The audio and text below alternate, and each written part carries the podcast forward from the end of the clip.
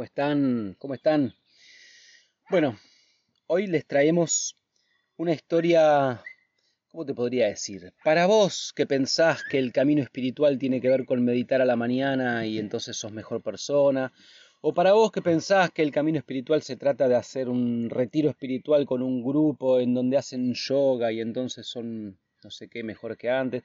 Para vos que pensás que el camino espiritual tiene que ver con hacer un temazcal de vez en cuando y tomar plantas alucinógenas maestras eh, y que entonces sos espiritual, hoy te vamos a contar una historia de la vida cotidiana en la que el recorrido espiritual es siempre, como siempre, el punto central, pero que también es en tu vida cotidiana, en toda decisión que tomás, en todo lo que haces, puedes hacer el recorrido espiritual y entonces lo estás haciendo. Porque si no se reduce a ciertos momentitos en tu día a día en los que después eh, básicamente termina en represión. Cuando vos sonreís, cuando no querés sonreír, no sos más espiritual, estás mm, reprimiendo. Mm.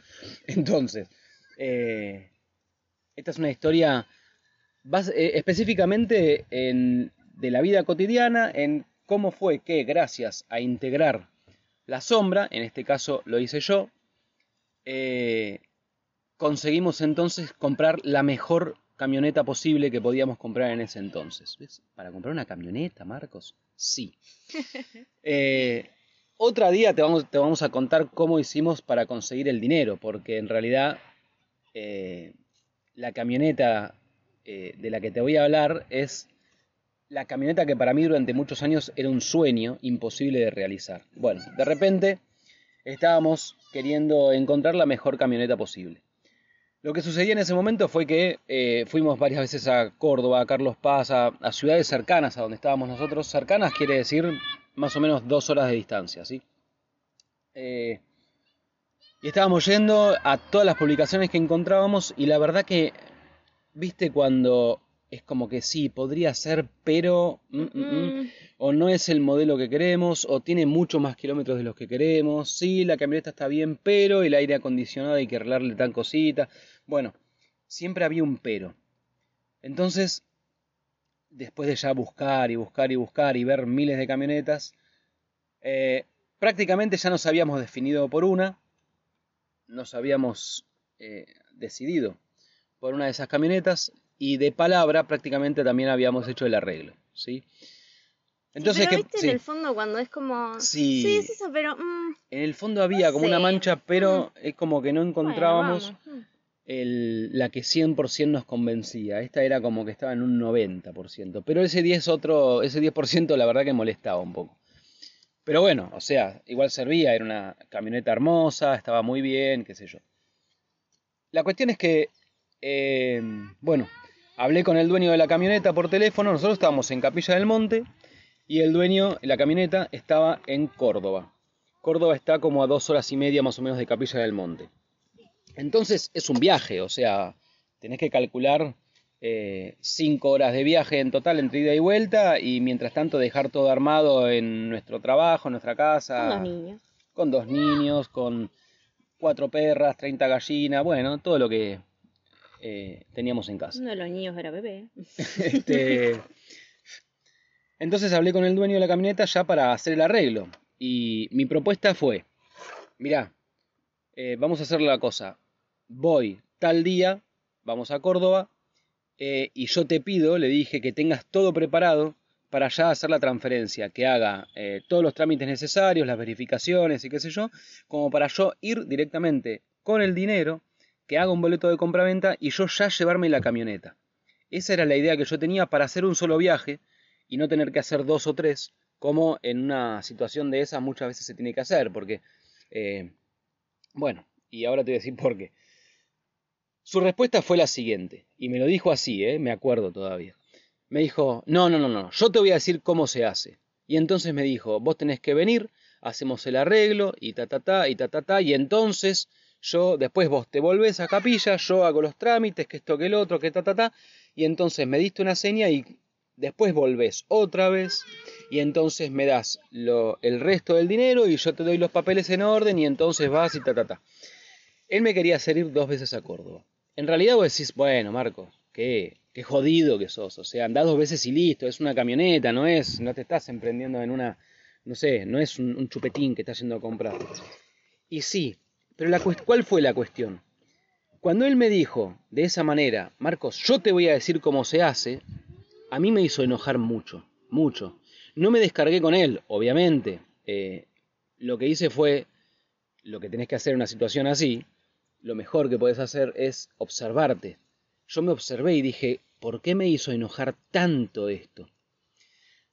Y siempre, siempre, siempre, esto para que lo tengas en cuenta, cuando te observás, cuando te vos tenés una emoción muy fuerte, desmedida en algún, en algún aspecto, eh, sea para enojo, que puede ser algo que lo podés caracterizar como negativo, como una emoción muy linda también, ¿eh?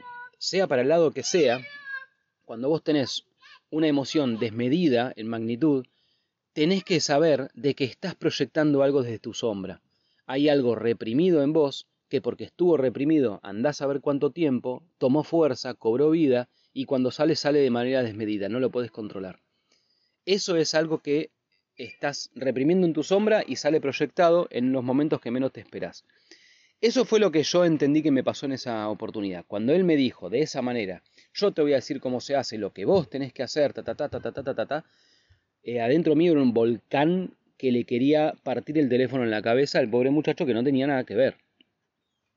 Pero bueno, cuando vos estás en el camino espiritual, realmente descargarte con el otro es eh, todo lo contrario a un recorrido espiritual. No por eso reprimir en el ojo, pero usarlo a favor. ¿Cómo? Observando desde dónde lo estás generando, desde dónde viene eso tan desmedido que no tiene sentido que me haga enojar así. Esto sucedió y yo me observé y después lo solté. Porque tampoco es hacerte la cabeza para encontrar de dónde viene si no lo encontraste. No te hagas la cabeza, tenelo presente y soltalo para que entonces está la apertura necesaria como para que entre. ¿Ok? En vos, digo, la apertura. Entonces, al otro día nos subimos a la camioneta, estábamos yendo a señar la camioneta y vamos a hacer lo que este, este, esta persona me había dicho. Sí, pero vos acuérdate que yo tenía ese, ese, yo cuando, yo soy muy de, o sea, para mí cuando algo tiene que ser, es, estoy completamente con certeza, es así, es como que, bueno, vamos a tal lado, vamos a tal lado, y es así, y lo siento en todo el cuerpo. Este es, lo que Vicky conoce como hell yeah. Hell yeah, claro. Este no era un hell yes, ni en pedo. Era como, entonces yo, mientras él iba manejando, yendo para la cosa, yo seguía buscando en el teléfono otras opciones en Córdoba. Vicky es la mejor copiloto que alguien puede tener. Y como a mí me encanta, me encanta manejar, eh, bueno, siempre que maneja cuando hay una oportunidad. Bueno, Quizá tiene que ver con el control, no digo que no, ¿eh? pero usaba a favor porque la verdad que me encanta y creo que lo hago muy bien. A mí me encanta ser copiloto, así que es buen Genial. equipo. Bueno, la cuestión es esa. Ya íbamos hacia Córdoba a, a señar esa camioneta, ya a hacer el arreglo, pero todavía ese ruido estaba, eh, ruido mental, de hay algo que mm, como que no encaja, pero ni siquiera lo estábamos hablando con Victoria. ¿eh? Y ella seguía buscando anuncios, pero siempre en lo mismo, ¿viste? Cuando ya buscaste y ya es siempre lo mismo, ya te lo sabes de memoria. La cuestión es que yo lo empecé a hablar. Le dije, mira, ayer me hizo enojar mucho que esto y lo otro. Cuando lo puse en palabras empecé a encontrar las conclusiones. Tenelo en cuenta lo que te estoy diciendo, usalo. Habla eso que está en idea en tu cabeza y te vas a dar cuenta de que toma mucha claridad. Eh, y lo empecé a hablar y le dije, la verdad que me hizo enojar muchísimo, porque cuando me dijo lo que yo tengo que hacer y ahí se me apareció la cara de mi querida madre en la cabeza. Cuando eso es lo que, a ver, esto no es en contra de mi madre, es a favor mío, pero lo que yo eh, mamé durante muchos años es también eso de mi mamá. Mi mamá es una persona de que sea quien sea y sea de lo que sea de que estén hablando, ella siempre sabe lo que el otro tiene que hacer.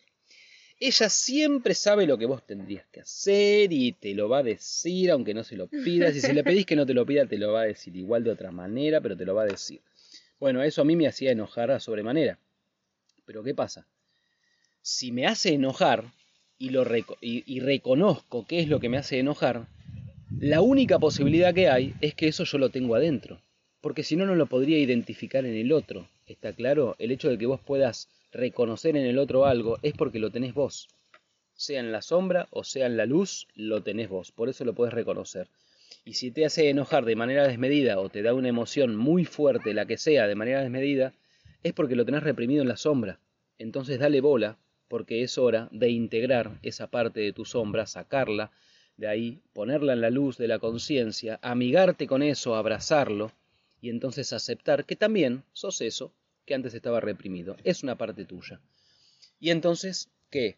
Entonces estás más íntegro, sos más completo, eh, sos más libre. Y todas las cosas buenas que te puedas imaginar interiores suceden cuando vos integrás parte de tu sombra. Pero como todo, cuando vos vibras más alto, porque por ejemplo integraste, integraste parte de tu sombra, también se va a reflejar en tu realidad, en el afuera.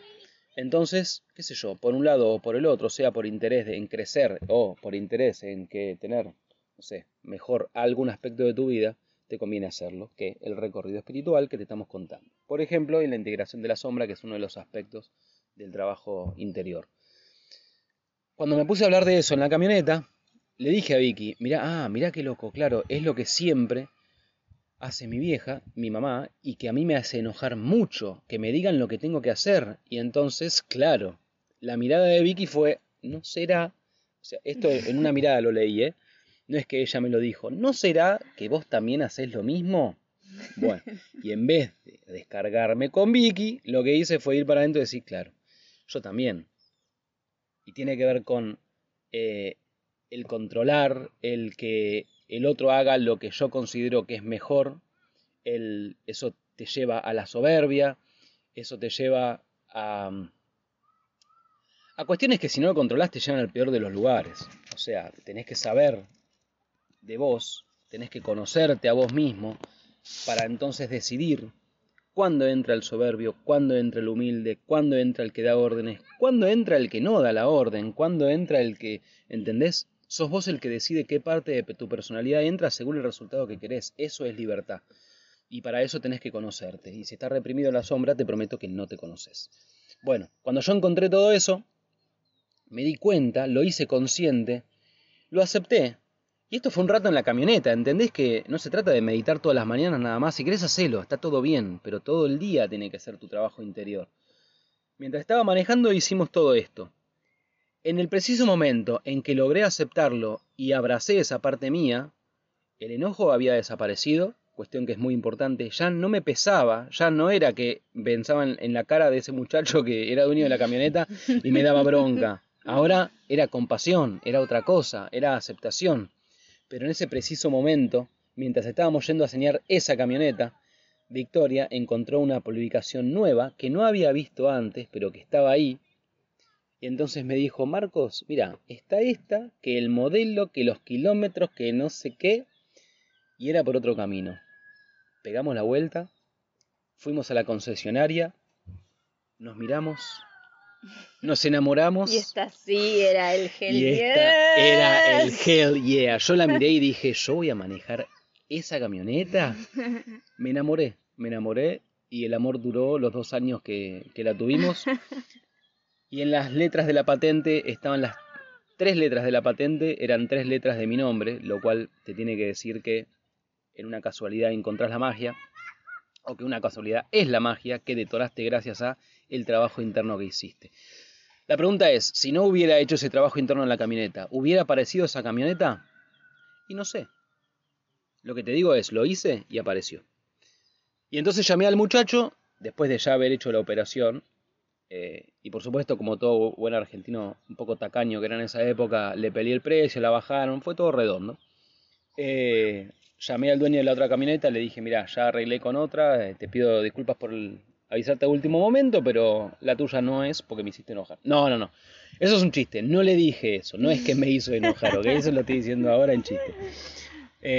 pero bueno, le dijimos que no íbamos a comprar esa camioneta, ya habíamos comprado otra y así fue. Y Espero que esta historia te sirva para un montón de cuestiones. Una para saber qué quiere decir integrar sombra, otra para saber por qué tenés que interesarte en eso, y otra para entender de una vez por todas que el verdadero recorrido espiritual es todo el tiempo, en cada hora que vivís o no es.